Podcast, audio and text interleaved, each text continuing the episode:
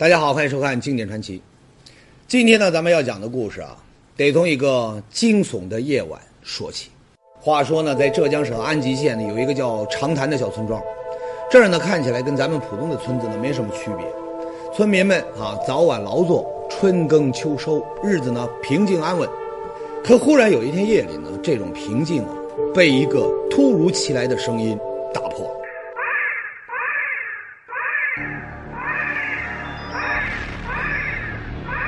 第一声听到是十一点多一点，嗯，我听到这边好像一个小孩子哭。说话的这位呢是村民江道林。一开始呢，他还以为是自己听错了，像是在做梦，没当回事儿，他又睡着了。可过了十分钟不到呢，又是一声啼哭，老姜就打了一个寒战。他惊醒了，这回呢，他确定自己不是在做梦。我把手表一看，靠近十二点，又困得很惊险。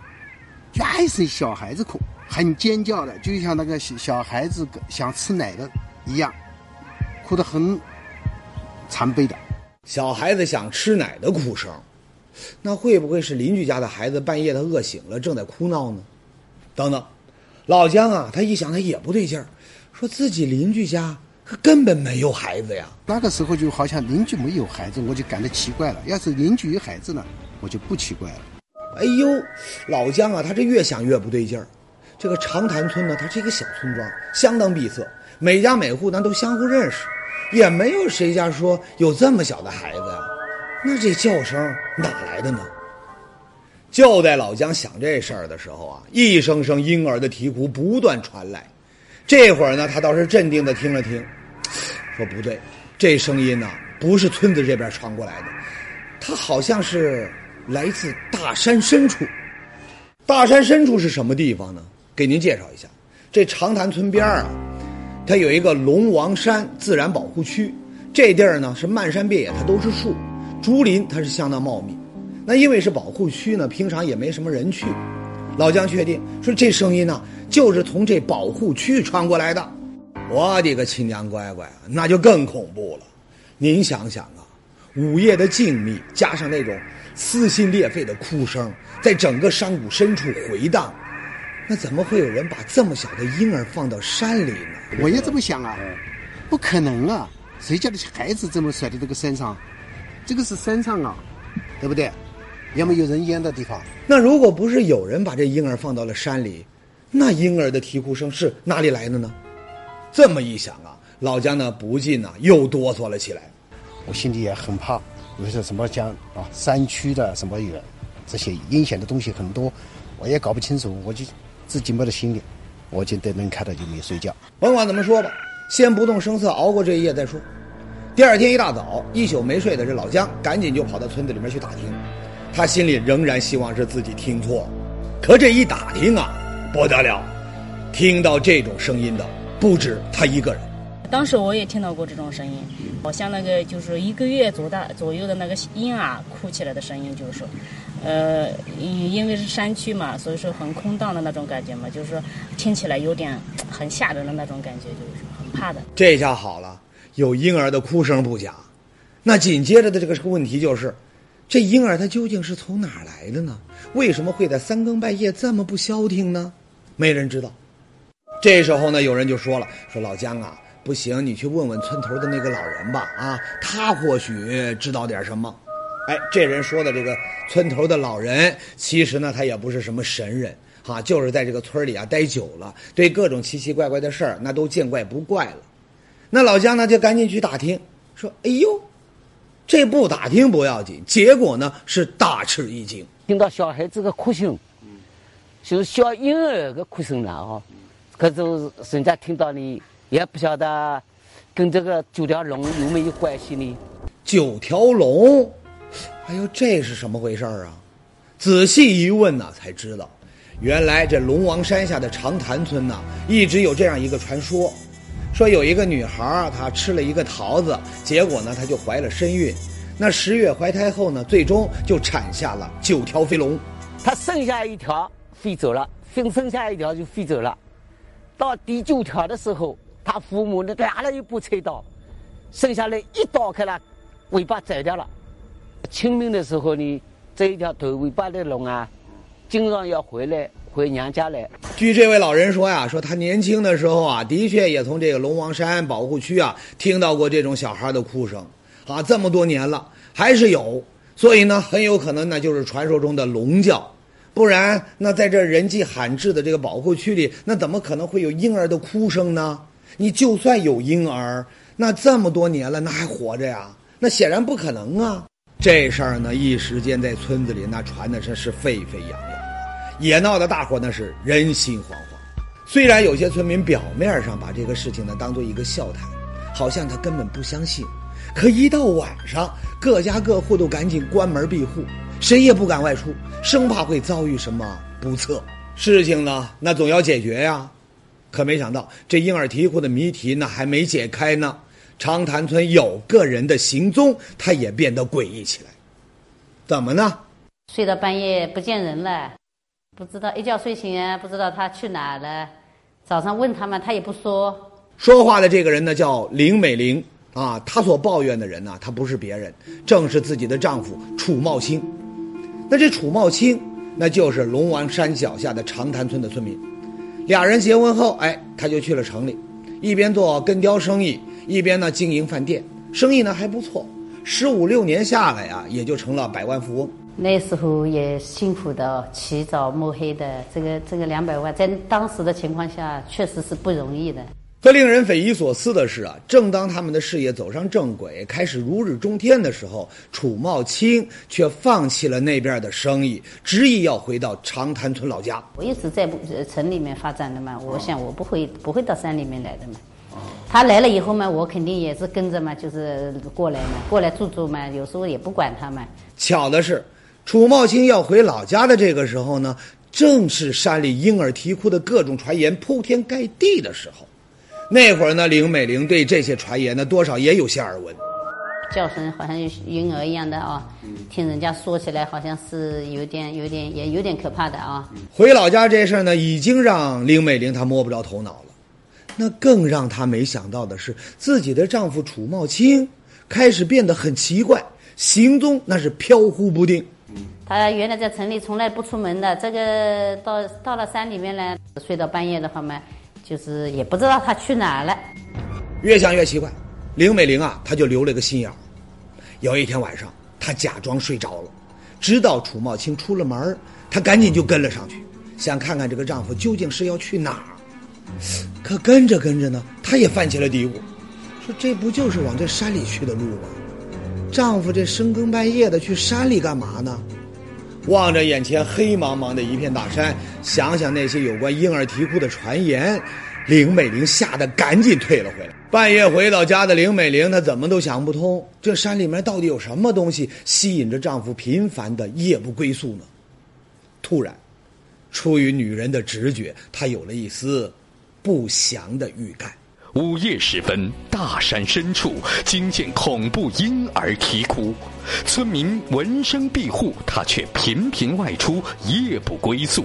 妻子的怀疑，乡亲的指责，他因何坚持执着？面对排挤误解，他三缄其口的秘密究竟是什么？江西卫视经典传奇正在为您解密。上节说到，林美玲对丈夫怪异的行动呢，她有了不祥的预感，是什么呢？原来凭着女人的直觉，她觉得不好，丈夫肯定有问题。当时嘛，我肯定很生气的，我就觉得他肯定是原，因为原来他从来没有这种反常嘛。现在这样，作为我一个女的，她晚上不在家嘛，我肯定是要怀疑老公是不是会出轨这些问题上了。可问题是。这深更半夜的，楚茂清又会和谁在什么地方幽会呢？还没等林美玲想明白呢，这深夜婴儿啼哭的传言那是越传越离谱了。竟然有人说，说这山里婴儿的哭泣啊，其实就是鬼魂在变着法的勾取人的魂魄呢。哎呦，这么一说呀，林美玲那可就坐不住了。你说这丈夫要是出轨，那还有救；那要是被勾走了魂儿，那恐怕连小命都难保了，这可怎么办呢？着急没有用啊，那赶紧问问楚茂清是怎么想的吧。听到叫声，小孩叫声啊，都是半夜里，呃，老百姓听了都是很害怕的，这到底是什么声音，都感到很诡异、很很奇怪。我感觉很好奇，也很兴奋，所以晚上我都呃出去看看，在山里面去看看到底能不能发现这样东西。这样东西是什么东西呢？哎，他是只字不提。不过呢，这么一说呀，林美玲倒是放心不少。那既然不是外遇，也不是丢了魂儿，而是找东西，哈，那就好办。可这刚松下一口气呢，好奇心呢又被提溜起来了。说这神神秘秘的，是找什么东西呢？她接着观察丈夫的诡异举动，发现呢，他每次进山之后都带着两瓶水回到家里，而且呢是一个人躲在房间里，盯着那两个装着水的瓶子，若有所思的样子。他天天在在待在山上嘛。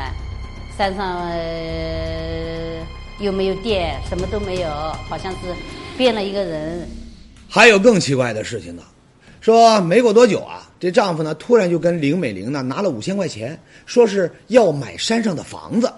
呃，像这里面特别阴暗，反正也没有光线，里面蝙蝠也特别多，空气湿度也大。呃，这里你看这个蝙蝠。听了这话呀，林美玲的气儿不打一处来呀。说这哪是什么房子呀，就是个废弃的山洞。先前有人在这地方呢开萤石矿留下的，已经废弃好多年了。说白了，他根本就是一文钱不值。可偏偏楚茂清他执意要花钱把它买下来，啊，不光是买下来，还花钱请工人改造。这个地方原来都是很很矮，呃，很窄的，我们把它加宽。自从买下了这个山洞啊，楚茂清就每天深夜偷偷的上山挖洞。这事儿啊，让林美玲又气又急呀！你说这丈夫到底有什么事情瞒着自己呢？这个山洞里到底隐藏着什么大秘密呢？当时我们这里呃干活特别艰辛，特别也特别危险，像这些石块掉下去，呃，差点砸到我们一个工人，特别危险。这个地方挖洞其实是很艰辛的活，因为他每天我们有基本上将近十个小时都在洞里面，呃，就是吃饭的时候出来一下。就是把里面的废料全部拉出来。这事儿啊，瞒得过初一，他瞒不过十五。一来二去的，山洞里面挖出来的东西啊越来越多，谁路过他都瞧上两眼。这会儿呢，大伙儿啊就都知道了，说哦，原来这楚茂清在山洞里面挖东西，那是挖什么呢？我走那里路过一下，路过一下呢，我一看他个外面甩的都是这个石头。但是这个石头呢，我看这个石头很漂亮嘛，这个东西都不要了。我想里面也还有更宝贵的东西，那么我也不知道究竟里面是什么东西。您瞧，这种长得还挺漂亮的矿石，那就是萤石。楚茂清从山洞里面挖出来不少，啊，人家呢也不藏着掖着，就这么随意的扔在门口。啊，即便是有村民过来看着好看要捡走，他也从来没有制止过。而且呢，细心的村民还发现。楚茂清买的这个山洞啊，距离龙王山自然保护区呢不到两公里，而这洞口所处的位置呢，就是村民们深夜听到婴儿哭泣的方位。有很多人都在怀疑他嘛，就是说到底里面有什么？我们在想哦，是不是里面又看又发现什么金矿啊，或者是呃这些什么呃翡翠之类的这些值钱的东西了？是不是？这楚茂兴究竟在搞什么名堂啊？啊？出于好奇呢，每当人们路过洞口的时候啊，都时不时的主动上前搭讪，试图呢能从攀谈中呢获得一些有效的信息。可是人们越是好奇呢，楚茂清他就越是三缄其口，什么都不说。可没想到，就在这个时候，意外出现了。那一天我就跟跟踪他嘛，就看到了嘛，他在山洞里搞嘛，在山上挖山洞嘛。那我一看这个山上的这个里面。黑咕隆咚的，有什么名堂？什么都没有的，在里面搞。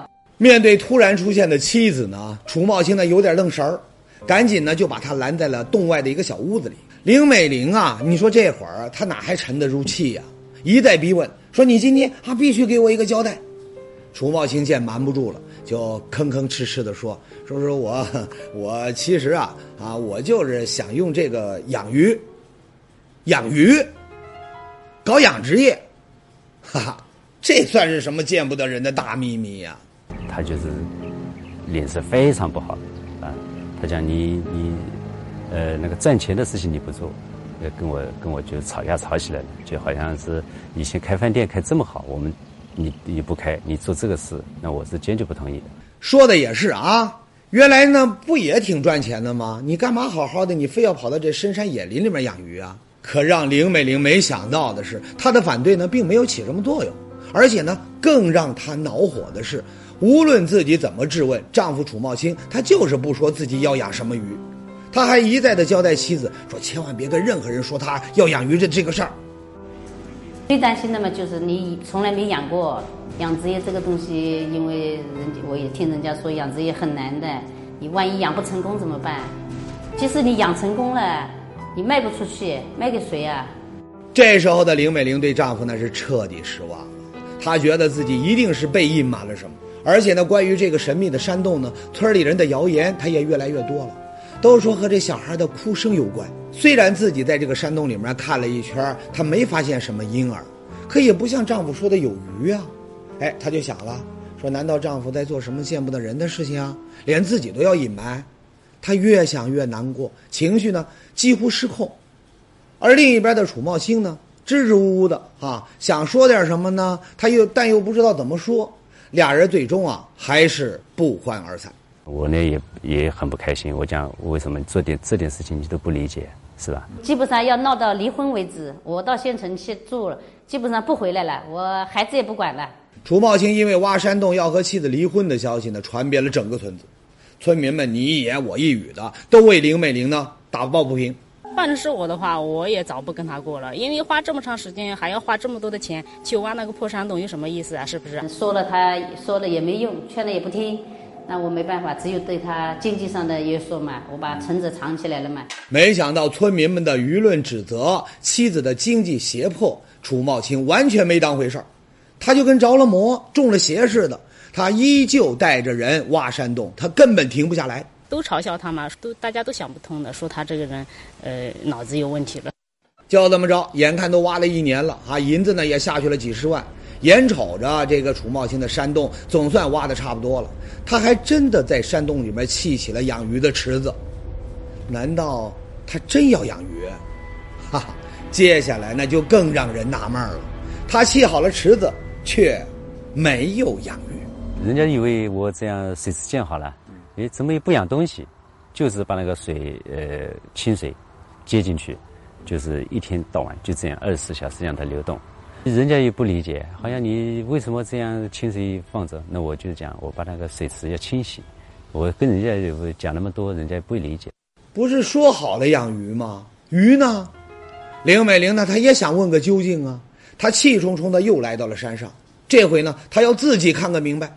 我来到这个洞里才知道，这个里面这么阴暗潮湿，人还站不直啊。嗯，他一个人在这里面长时间啊，我才知道，哎呀，多么孤独啊！借助一点微弱的灯光，在黑乎乎的山洞里，深一脚浅一脚的走了将近两百米，他终于在山洞的另一头发现了自己的丈夫。我一进去，他朝我一看，我也根本认不出来了。这个人弄了，全都是全身上下都是泥，跟个泥猴差不多。看着我的眼神，我就知道，他已经跟以前就不一样了。这是一种或者夫妻之间的感情吧，可能有点心疼。那究竟是什么能让自己的丈夫放着好好的日子不过，非要一个人躲在山洞里面呢？面对妻子心疼的追问，楚茂清终于说出了一个埋藏在他心里太久的秘密。耗资挖洞只为养鱼，难道这就是他隐瞒的发财经吗？因而夜半啼哭和他的神秘山洞究竟有什么联系？费尽心力养的鱼被天价收购，他却为何一再拒绝？难道山洞里还有更加宝贵的财富吗？江西卫视经典传奇正在为您解密。上节说到，看着挖洞一年辛苦不已的丈夫，林美玲决定打破砂锅问到底，一定要弄明白丈夫在搞什么名堂。而面对妻子的质问，楚茂清不得不说出了实情。他说了：“说我确实是要养鱼，而且呢是一种很特殊的鱼，叫娃娃鱼。那这娃娃鱼是什么鱼呢？咱们有观众呢可能呢不是很了解啊。它的学名呢叫大鲵。”它是世界上现存最大的，也是最珍贵的两栖动物。它属于国家二级保护两栖野生动物，而楚茂清他之所以有养娃娃鱼的这个想法呢，据说就是因为当初村民听到的婴儿啼哭的声音，那个恐怖的声音，其实就是野生成年娃娃鱼求偶的声音。娃娃鱼叫声还是比较少，是一年当中也那么，可能偶尔一两次听得见。哎，听到这个声音后呢，楚茂清他就寻思了，说看来这龙王山这个地方啊，它适合娃娃鱼的生长。当时他就动了人工养殖娃娃鱼的念头。我感觉这个事情对我来讲是一个有一个呃，也许就是一笔财富。说到这儿呢，有观众朋友那个要说了，说嗨，养鱼就养鱼呗，搞得这么神秘干嘛呢？哎，这个呢还真不能怪这个楚茂清。原来在长潭村当地一些老人的观念里啊，娃娃鱼号称是神鱼，它是不可冒犯的神灵。当地人都好像认为娃娃鱼是一种神鱼，好像是这样想的。呃，看到它都是能带来福气的，这种当一种呃一种崇拜的一种灵物，这种这种到这种程度了。所以呢，他要是把自己养殖娃娃鱼的这个计划说出去啊，那少不了一场口水之争，那说不定他还养不成呢。所以呢，他才神秘兮兮的哈，多次深夜外出，对当地的水进行取样检测。后来呢，就不用多说了啊，他发现呢，这个山洞里的温度和湿度呢都非常适合养殖啊，就下定决心开干了。那现在养也养了，尽管村里人知道后还是说他冒犯神鱼，不过呢，好歹得到了妻子的谅解。我感觉这个事情还是能做的，因为毕竟呃从来没有做过。呃，第一个人做的话，如果做成功的话，应该讲是对自己还是有以后来讲有收益的。这一转眼呢，就养到了第四个年头啊！眼看娃娃鱼呢，它也长得挺大了。这时候呢，有客人呢就就找上门来了，说要高价收购他养殖的娃娃鱼。那个鱼长得比较大了嘛，大概当时的时候有六七斤了吧。他就讲看这个鱼那个体色也比较鲜艳，又带红色的，他也特别想买。当时他讲一点卖给他，那当时价格出的也很高的，几万块钱。一听这个呢，妻子林美玲兴奋了啊，心想：哎呀，自己的老公还是靠谱啊，这来钱那可快多了，以后啊也不用起早贪黑的开什么饭店了，一条鱼几万块，得嘞，以后就在家数钱玩吧。哎，就在她美滋滋的时候呢，丈夫竟然站了出来说：说这鱼我不卖，什么什么不卖。听楚茂清这么一说呀，您猜猜他老婆林美玲她怎么想啊？恨不得从饭店厨房带把菜刀来找他。我也担心呢，我也急了呗。这个鱼每天都要吃，要要要要要喂嘛，它是毕竟是活食嘛。那你不能卖的话，你专门这样养着，总不是个事的。花了四年的功夫，八十多万的血本，他竟然不卖。这楚茂清他究竟是想干嘛呢？哎，他接下来的举动那就更诡异了。怎么呢？他见妻子都气急眼了，二话没说，直接把这袖管啊撸起来，从水池里面捞起娃娃鱼，他就往这桶子里面扔。这是在干嘛呀？难道林美玲的态度惹恼了他，拿这娃娃鱼撒气呢？林美玲呢，在一边看着，心里面也挺忐忑，因为这楚茂清啊，直愣愣的把这桶鱼呢就拎进了山下家里的厨房，一句话没说，就把这鱼呢就倒在了案板上，拿着菜刀就往下剁。等等等等等等等啊！这好几万一条的鱼呢，你不卖就算了，你干嘛要剁了它呀？这可是白花花的银子呀！当时呢，林美玲她也急呀，可这丈夫说了：“说你出去，出去啊！我有正事要干。”看她的样子呢，还挺认真。林美玲呢，她只好在外面等着，站也不是，坐也不是。不一会儿，半个小时过去了，楚茂清他终于出来了。娃娃鱼六吃，这是椒盐娃娃鱼。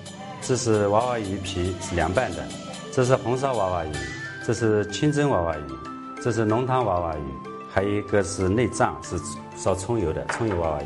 天哪，一条娃娃鱼几万块，这么大一桌子，哎呦，让这林美玲差点气晕过去，说离婚必须离婚，这不是跟一个神经病在一起吗？啊，放着好好的钱不赚，投这么多钱进去养个鱼，就为了自己吃。当时呢，林美玲直接就走了，回城里，她满心呢都是绝望啊，甚至觉得自己的丈夫，这里是真的有问题呀。那事情最后怎么样了呢？最后呢，您估计很难想象到，楚茂清发财了，而且呢是发大财了。现在呢，他的资产呢已经超过了一千万。那怎么赚的呢？这事儿啊，得先说楚茂清当时他为什么不卖娃娃鱼。其实呢，不是不卖，是不能卖。繁衍的也不能也不可以，三代也不能卖哎，，对，都不能卖。都不能卖。原来国家规定，这种国家保护的两栖野生动物是严禁私人买卖的。